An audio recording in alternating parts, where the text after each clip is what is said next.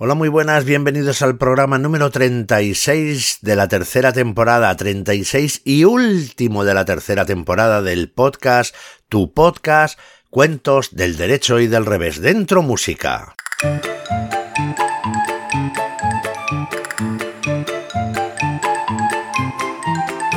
Y comenzamos, como es costumbre en cada programa, saludando a nuestra queridísima gallina Nati Kismikis.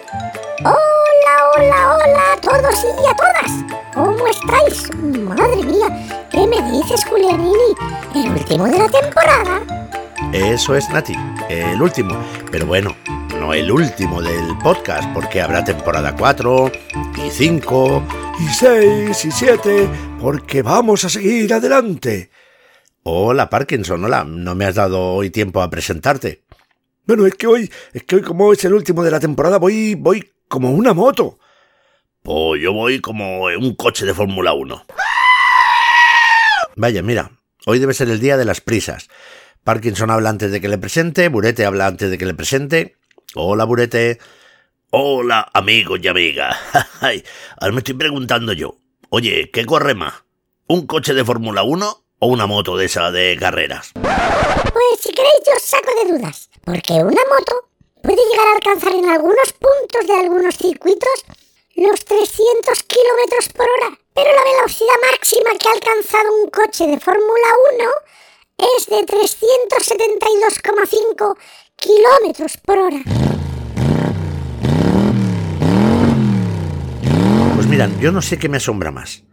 Que hayamos terminado hablando de coches y de motos en la presentación del programa o que Nati conozca estos datos tan extraños de la velocidad de las motos y los coches de Fórmula 1. Es que ¿sabes qué pasa?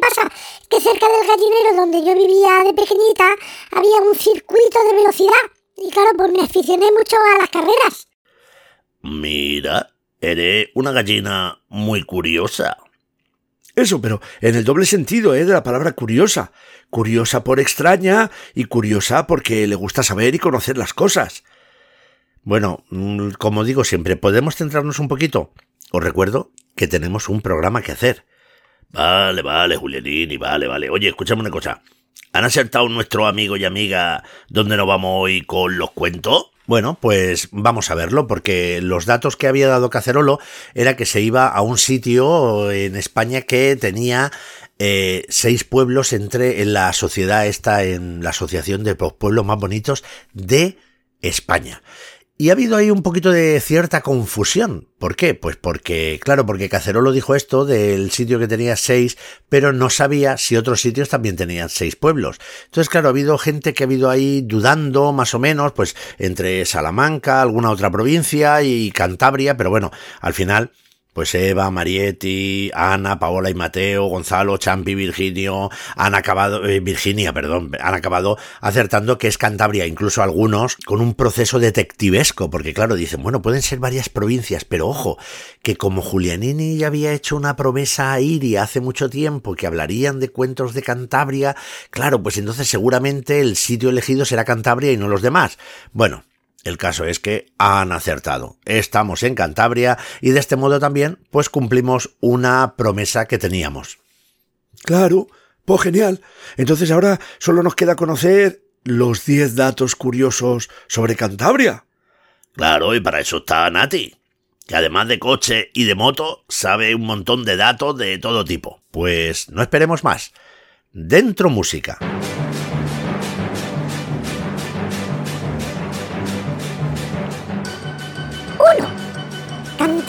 Es una comunidad autónoma uniprovincial del norte de España y cuenta con más de 500.000 habitantes.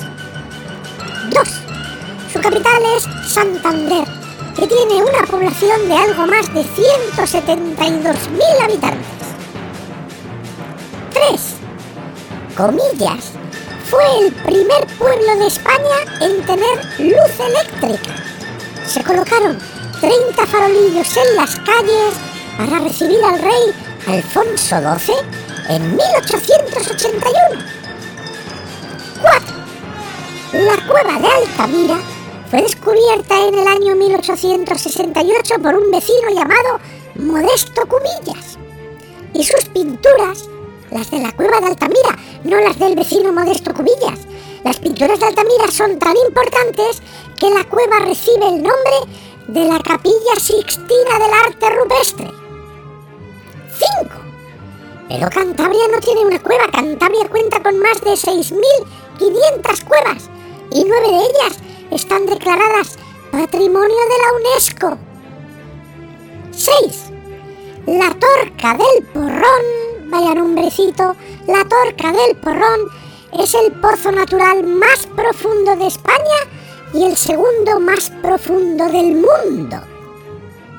7. El mapa de América más antiguo que se conoce es el dibujado por el cántabro Juan de la Cosa y lo dibujó sobre el año 1500. 8. El deporte tradicional de Cantabria es una modalidad del juego de los bolos. 9.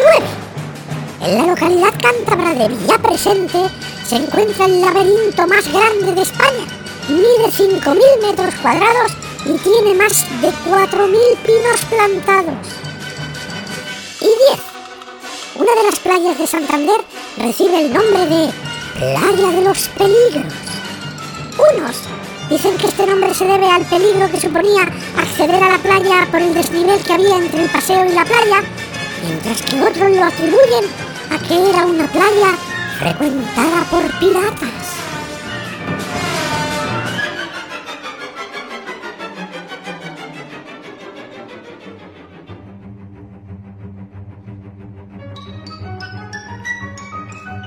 Os voy a decir una cosa, yo si me tengo que quedar con una versión, me voy a quedar, lógicamente, con la versión de los piratas.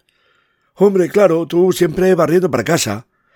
Bueno, pues yo, ¿sabéis con lo que me quedo? Me quedo con el hecho de que llega la hora de conocer el cuento cántabro titulado La cabra cabruna.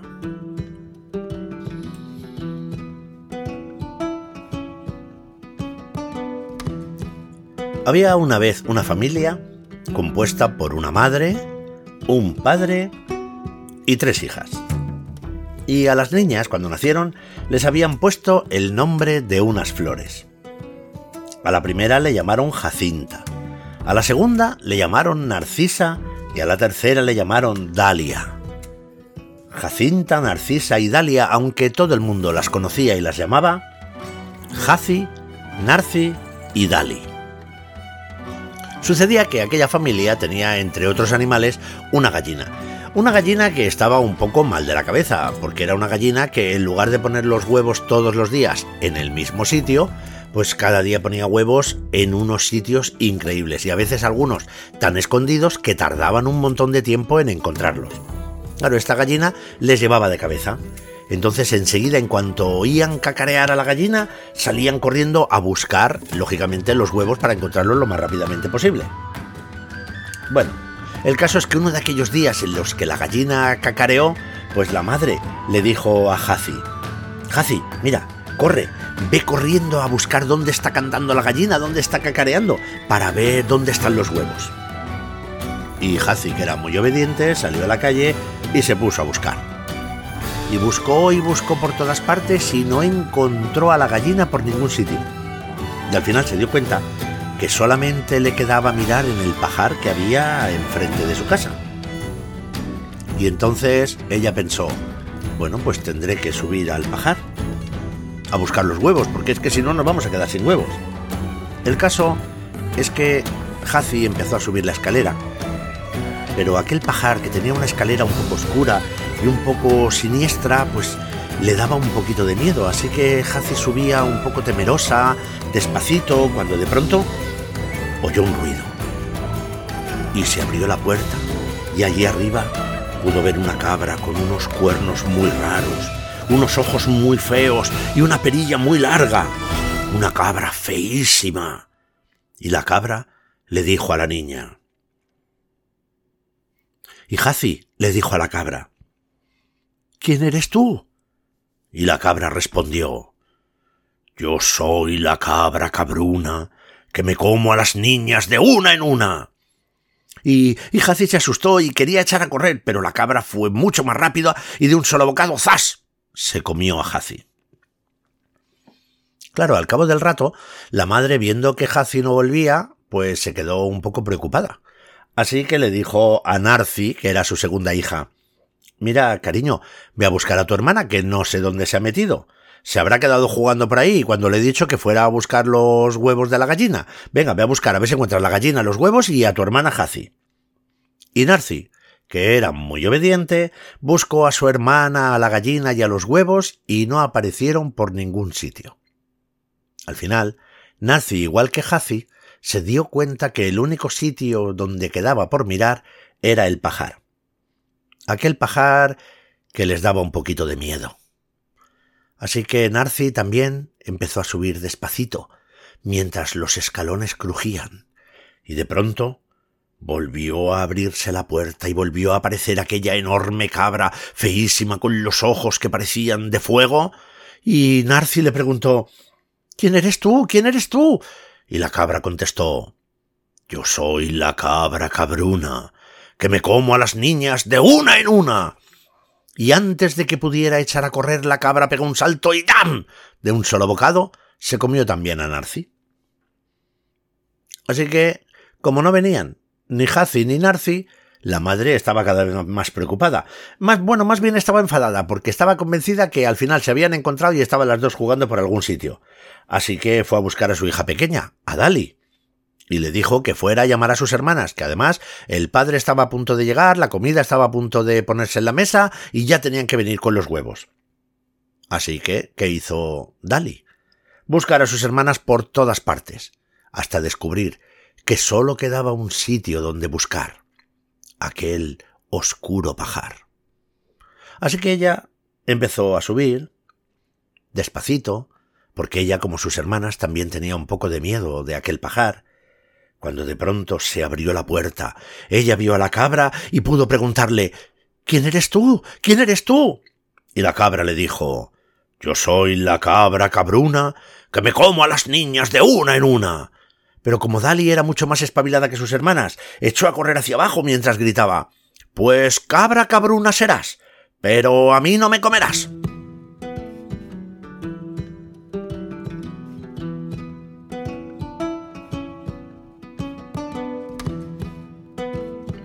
Y echó a correr y fue corriendo hasta su casa. Dali llegó a su casa justo en el momento en el que llegaba el padre, y entonces les contó con pelos y señales lo que había pasado. Y enseguida empezaron a sospechar que a lo mejor aquella cabra tenía algo que ver con la desaparición de las hermanas. Así que el padre le dijo, bueno, Dali, te acompaño. Vamos a ver. Pero por si acaso, cogió su escopeta. Y cuando llegaron abajo de la escalera, el padre le dijo, a ver, Dali, sube tú, sube tú, pero, pero no pases de media escalera, tú quédate ahí a ver si aparece la cabra y a ver si dice algo. Entonces Dali comenzó a subir las escaleras despacito, tal como le había dicho su padre. Se paró en medio de las escaleras y empezó a llamar a sus hermanas. En ese momento se abrió la puerta y apareció la cabra y Dali le preguntó, ¿quién eres tú? Y le dijo la cabra, yo soy la cabra cabruna, que se come a las niñas de una en una. Y entonces Dali sonrió y le dijo a la cabra, pues cabra cabruna serás, pero a mí no me comerás porque mi padre te matará.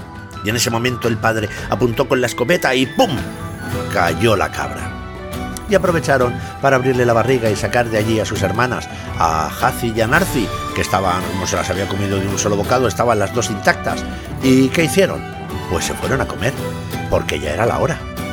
Y colorín colorado, este cuento se ha acabado.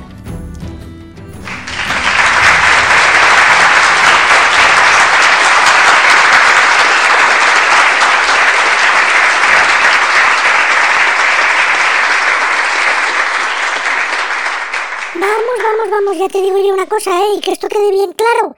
Que yo no me subo a ese pajar a poner huevos ni loca. No sea que me aparezca por ahí la cabra cabruna. Pues te voy a decir una cosa, la verdad es que yo me imagino a la cabra cabruna, la cabra más fea, y creo que todavía me quedo corto. Hombre, seguro que guapa, guapa no era la cabra. No, no, es verdad. Pero ¿sabes lo que sí es guapa, guapa? Ay, ay, ay. Hay Parkinson que cuando lo introduce así, creo que se avecina chiste. No, no, no, no ningún chiste. Solo quiero decir que guapa, guapa, la historia que te voy a contar ahora. Anda, mira, pues qué bien lo ha hecho, ¿eh? A ver, venga, te escuchamos, te escuchamos. Sí, te escuchamos con mucho interés y atención. Pues mirad, eh, en muchos programas que hemos hecho, hemos hablado, cuando hablamos de los cuentos, hemos hablado también de las personas que dedicaron su tiempo y esfuerzo a recopilar esos cuentos que nosotros contamos, a evitar que esos cuentos se perdiesen. Sí, sí, lo recuerdo. Hemos hablado de recopiladores en Europa, en Oceanía, en, en Asia. Eso es. Y ya que estamos en Cantabria, al hablar de la recuperación de los cuentos de Cantabria, tenemos que destacar a la figura más importante de todas, a la persona que se dedicó a conservar y transmitir los cuentos de Cantabria.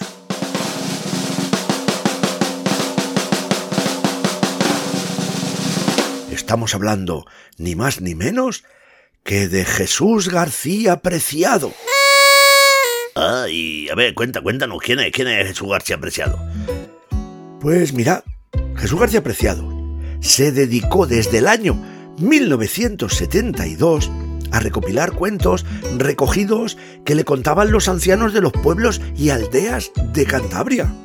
Y esto lo estuvo haciendo durante 32 años.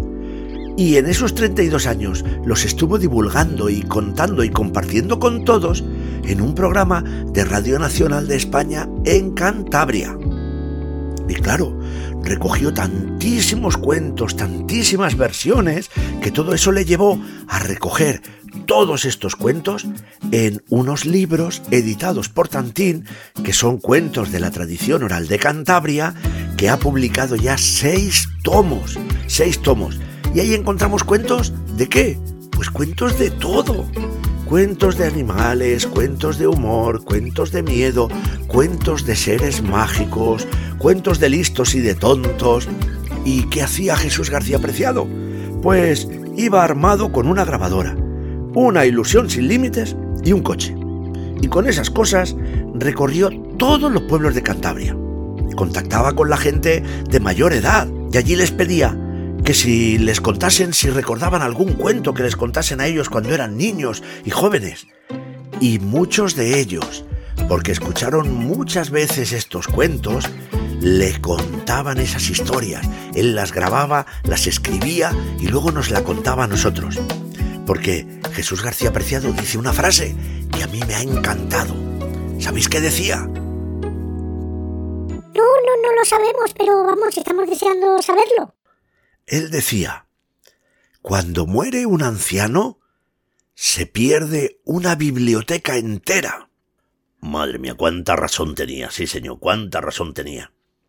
Así que, de este modo, gracias a la incansable labor de Jesús, o de Chus como le llaman, podemos hoy acceder a cientos de cuentos que de otro modo se hubieran perdido.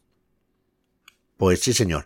Me gusta mucho que reivindiques esta figura porque aquí en Cantabria es una figura importantísima y con él la de todos los que siguen recopilando cuentos para que no se pierdan, para que podamos beneficiarnos de estas historias, de estos aprendizajes y de todo lo que encierran los cuentos. Así que, pues, todo nuestro respeto, admiración y reconocimiento que todos los homenajes que reciban son pocos.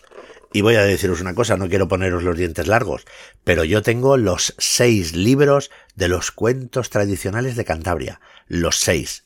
Es más, os voy a decir otra cosa. Algunos de los cuentos que más me gusta contar están sacados de estos libros. Y ahora, ahora, ahora vamos a darle la vuelta al cuento. ¿Verdad, Julianini? ¿Verdad de la buena, Burete? De la auténtica Así que llega en este momento la versión del revés del cuento cántabro titulado La cabra cabruna.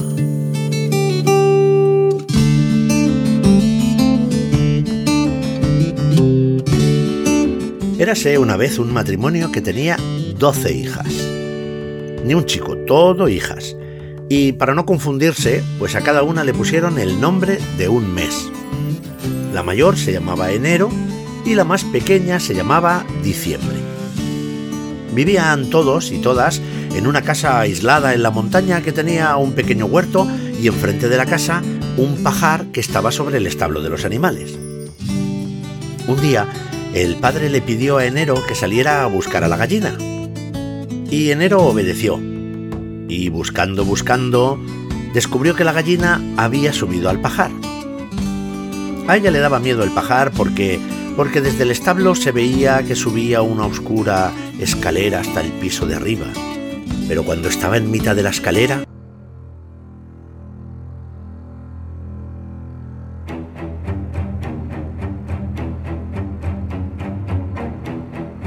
oyó una voz que decía, Soy la cabra cabruna y me como a las niñas de una en una y sin esperar un segundo enero salió corriendo a la casa y le contó a Febrero lo que había pasado. El caso es que Febrero le dijo que no se preocupase, porque Febrero no tenía miedo de la cabra cabruna. Febrero no tenía miedo de la cabra cabruna, así que Febrero salió de la casa y cuando estaba subiendo la escalera del pajar, oyó una voz que decía, soy el ojáncano y te aviso que te como antes que llegues al primer piso. El ojáncano es un gigante barbudo con un solo ojo que lleva un garrote y es muy malo. Gracias, Dodelto. Entonces Febrero, que no le tenía miedo a la cabra cabruna, pero sí le tenía miedo al ojáncano, salió corriendo y se lo contó a Marzo. Como Marzo no tiene miedo del ojáncano, se acerca al pajar y comienza a subir las escaleras. Y a mitad de subida escucha una voz que dice, Soy el Trenti, no llegues arriba o acabarás en mi barriga. El Trenti es un ser hecho de hojas, musgo y raíces que pellizca a las chicas en las pantorrillas. Gracias, Dodelto. Entonces, Marzo que no teme a la cabra cabruna ni al ojáncano, pero sí al Trenti, sale corriendo y se lo cuenta a su hermana Abril.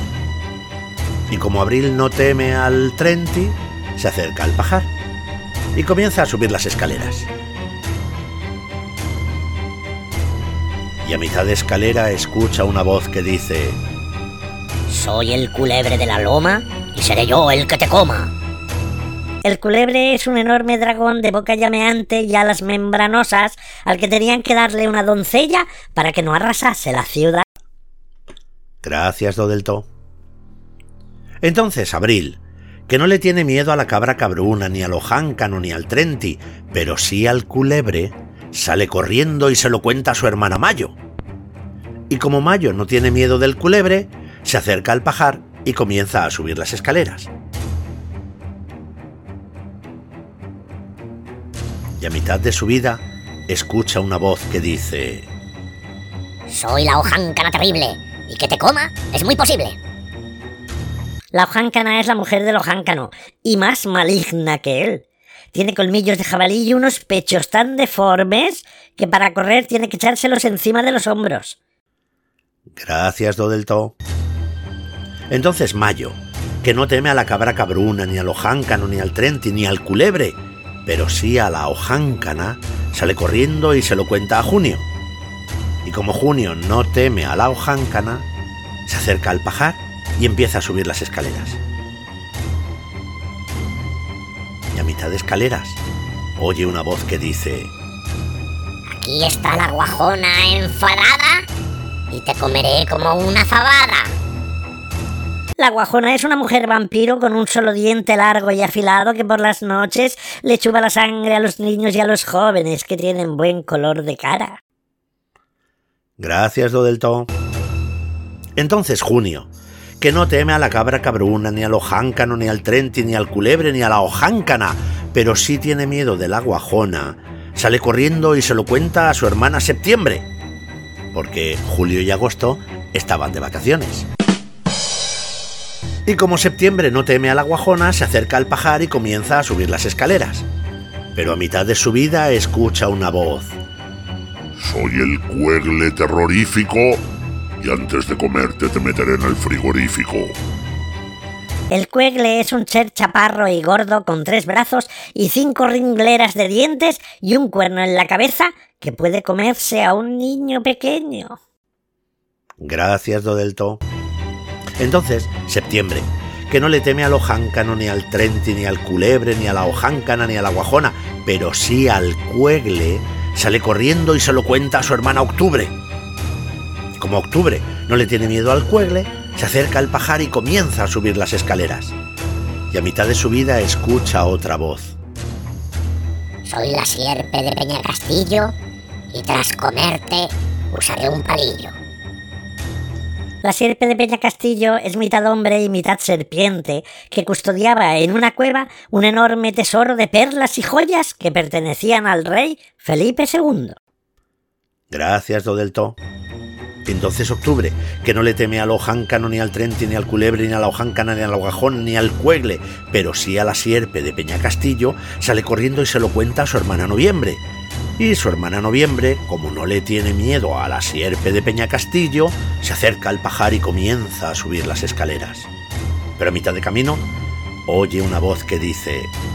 Soy la Juancana de siete villas y haré contigo una tortilla. La Juancana es una mezcla de mujer, osa y cabra con un solo ojo, alas muy grandes y pechos enormes. Entre otras cosas malvadas, si te hace pipí en la cabeza, te quedas calvo.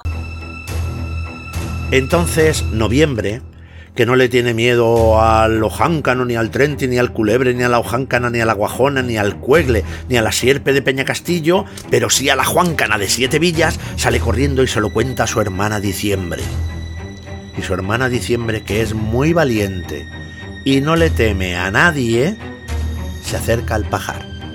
Llega a las escaleras, pero no sube. Y sus hermanas muy extrañadas le preguntan si es que no sube porque a lo mejor sí tiene un poquito de miedo.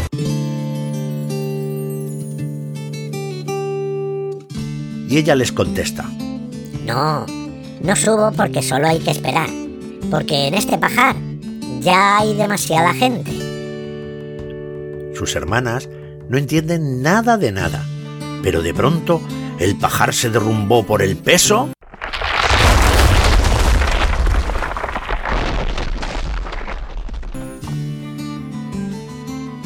y nunca más volvieron a saber nada de la cabra cabruna, del ojáncano, del trenti, del culebre, de la ojáncana, de la guajona, del cuegle, de la sierpe de Peña Castillo o de la juáncana de Siete Villas.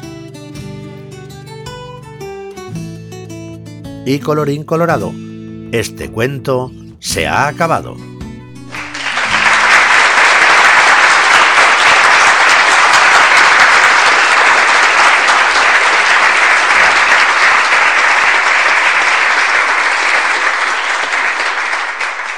¡Ay, mi madre! Pero, pero ¿cuántos personajes hay en la mitología de Cantabria? Muchísimos, Parkinson, muchísimos. Y eso que aquí solo hemos hablado de los personajes que son malos. Pero. y que eran los que nos cabían en el pajar, porque el pajar tampoco creas que era muy grande. Pero que encima, bueno, hay muchísimos más. Bueno, pues esto es interesantísimo, ¿eh? Ahora me voy a poner como loca a leer todos los cuentos y todo lo que pueda sobre los personajes de la mitología de Cantabria. Sí, sí, y te aviso que vas a tener lectura, ¿eh? Porque faltan muchos más. Eh, algunos son personajes buenos y otros, bueno, eh, ni buenos ni malos, a veces traviesos, sin más. Fíjate, nos faltan por hablar de las anjanas, de los enanos vigaristas, del arquetu, del trastolillo, del trasgu, de la moza del agua, del hombre pez. Así una, así una no termina nunca de leer. Es verdad. Y es verdad que es que cuando alguien es curioso y tiene ganas de saber y aprender, nunca termina de leer, porque cuando lees un libro, descubres en ese libro cosas que no sabías y que te llevan a otro libro, y así, y así sin parar, una y otra vez, una y otra vez. Purete, Purete, ¿estás bien? Que, que no has dicho ni una palabra. Eh, sí, sí, sí, sí, sí, sí, estoy bien. Es que, es que me he quedado impresionado con estos personajes. Te voy a confesar una cosa, Parkinson, ahora que no nos oye nadie, es que yo de día soy un pirata muy valiente, pero de noche, de noche soy un pirata cobardica, ¿eh? Y madre mía, yo tengo mucho miedo y tengo muchas pesadillas.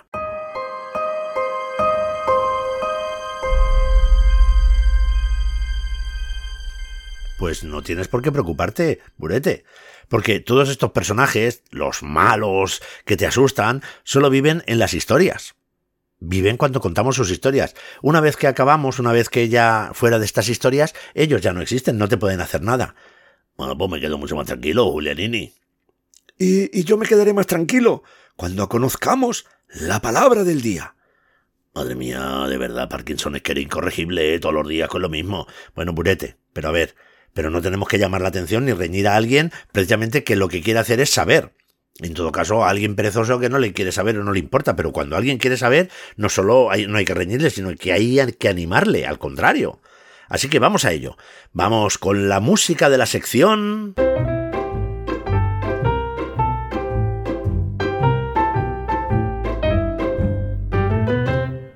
La palabra del día.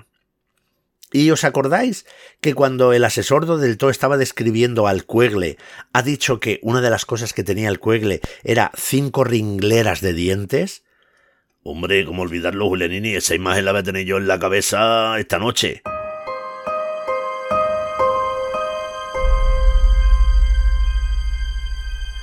Pues mirad, si nos vamos al diccionario, encontramos qué significa ringlera y dice que una ringlera es una fila o línea de cosas puestas en orden una detrás de otra. O sea, que sería lo mismo que decir que tenía cinco filas de dientes. Exactamente. Lo mismo, Nati, lo mismo. Venga, vamos a abrir la puerta. Buenos días, vecinos. ¿Qué tal todo? ¿Qué tal todo? ¿Cómo están? Bueno, pues aquí estamos con el último programa de la temporada 3. Lo sé, lo sé. Sé que es el último programa de la temporada, por eso he venido. Bueno, tampoco necesita porque usted ha venido todos los programas de la temporada, o sea que tampoco es que nada, pero a lo mejor hoy ha venido a despedirse. ¿Eh? ¿Qué dice? ¿Cómo? Eh, sí, sí, claro, sí, sí, sí, por supuesto, por supuesto, para despedirme también. Pero venía a preguntarles si están ustedes pensando qué van a hacer en sus vacaciones. Bueno, pues yo no, no estoy pensando que voy a hacer mis vacaciones porque la verdad es que yo trabajo todo el verano. Sí, sí, ya lo sé, usted Julianini, pero no le estoy preguntando a usted, le estoy preguntando a estos tres. No, es verdad, él no, eh, Julianini no porque trabaja, pero nosotros tres sí estábamos queriendo mirar alguna cosita para hacer en vacaciones. Pues qué casualidad. Me alegra que me saquen ustedes este tema. Pero si el tema, si el tema no lo hemos sacado nosotros, lo ha sacado usted. Bueno, eso no viene ahora al caso, señorita Gallina Natiquitmiquit. Por favor, ¿puede hacer el favor de centrarse para que les pueda explicar las cosas? Resulta que esta mañana he abierto un nuevo negocio. He abierto una agencia de viajes molones. Mira tú, ¿eh? Qué casualidad, ¿verdad? Si quieren, si quieren, pueden ustedes acompañarme a mi oficina y les muestro los catálogos de las cosas tan chulis y tan guays que tengo. ¿Quieren? Bueno, venga, pues mirar unos catálogos no pasa nada. ¿Dónde tiene usted la oficina? Pasen, pasen, pasen por aquí, pasen. Oiga, no me diga usted que ha abierto usted una oficina de agencia de viaje en nuestro aseo. Es que usted siempre le está sacando pegas a todo, señor pirata burete. Pase, pase, ande, ande. No ve que soy un emprendedor y cualquier cosa me vale. Pase, pase, pase.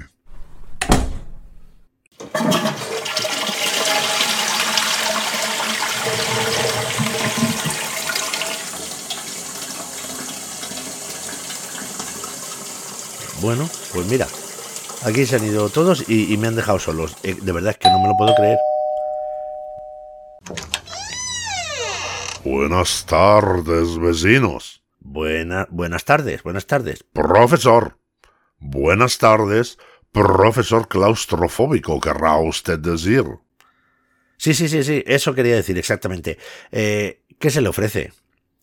Se me ofrece el asunto que se me ofrece cada semana. Saber.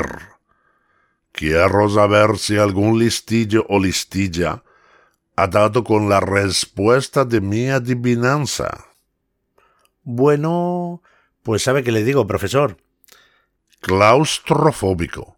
Profesor, claustrofóbico. Que sí, que sí, que sí. ¿Sabe lo que le digo, profesor claustrofóbico? Que esta semana hay mucha tela que cortar. ¿Mucha tela que cortar? ¿Por qué? ¿Porque se va a hacer usted un traje? No, no, se debe a que esta semana tenemos una serie de respuestas que son muy, muy interesantes. Pero antes tendríamos que recordar la adivinanza que hizo usted la semana pasada. Recuerde, recuerde. Decía así. Yo soy siempre igual. Solo cambio si eres tú el que viene o el que va. Una adivinanza buenísima, ¿verdad? Es que soy un genio. Bueno, pues mire, hemos recibido un montón de respuestas a cuál más interesante. Escuche, escuche. Comenzamos con las respuestas. Tenemos varias personas que han coincidido en decir que es el espejo. Por ejemplo, nuestra amiga Ana, Marietti, Virginia y Champi dicen que es el espejo. ¿Por qué? Porque el espejo siempre está igual, pero si vienes te refleja de cara y si te vas te refleja de espaldas. Porras. Me ha dejado usted de piedra. Esa respuesta es muy buena. ¿Y es la que usted había pensado? Eso lo veremos luego. Siga usted. Bueno, Eva, Eva nos dice que pueden ser las carreteras porque la carretera siempre es la misma, pero tú la ves diferente si haces el viaje hacia un lado o haces el viaje hacia el otro. Porras. Eso tampoco se me había ocurrido y es una respuesta muy buena. Me estoy enfadando por momentos. Bueno, bueno, no se preocupe. Tenemos también la respuesta de Paola y de Mateo que dicen, es, me ha parecido muy interesante, que es el pasaporte. El pasaporte. Sí, han dicho el pasaporte, porque el pasaporte es siempre el mismo, pero si entras o si sales, eh, cambia porque te ponen un sello. Vaya por Dios las cosas que pueden llegar a pensar a esta gente. Es una respuesta muy buena y muy aguda. Bueno, y luego tenemos la respuesta de Gonzalo, que dice que puede ser el camaleón. ¿Qué ha dicho Gonzalo? Que puede ser el camaleón. Yo creo que Gonzalo, como esta semana no ha respondido su hermano Darío, ha pensado que tendría que ser él la respuesta extraña. El camaleón es siempre el mismo, sí, y, y, cambia de color, eso es verdad. Pero, pero, pero, pero tengo que pensarlo. Me está dando dolor de cabeza. Y voy a decirle una cosa. Esto no puede ser. Los que oyen el programa parecen más listos que yo y yo estoy quedando como si fuera tonto. Pero voy a decirle una cosa. Esto se acabó. ¿Se acabó por qué, profesor claustrofóbico? ¿Se marcha usted o va a dejar de proponer adivinanzas en los programas? No, ni muchísimo menos, señor Julianini. Lo que pasa es que durante el verano me he apuntado para ser un Master Pro Premium Guay del Paraguay a tope pata negra sobre adivinanzología. Y cuando regrese voy a ser un experto en adivinanzas y nadie me va a poder vencer. Se van a enterrar todos. Adiós. Bueno, pues otra vez me he quedado aquí solo. En fin, yo creo que ya viendo que ellos están allí, viendo sus vacaciones, Cacerolo no nos ha escrito, el profesor se ha ido, pues juraría que ha llegado la hora.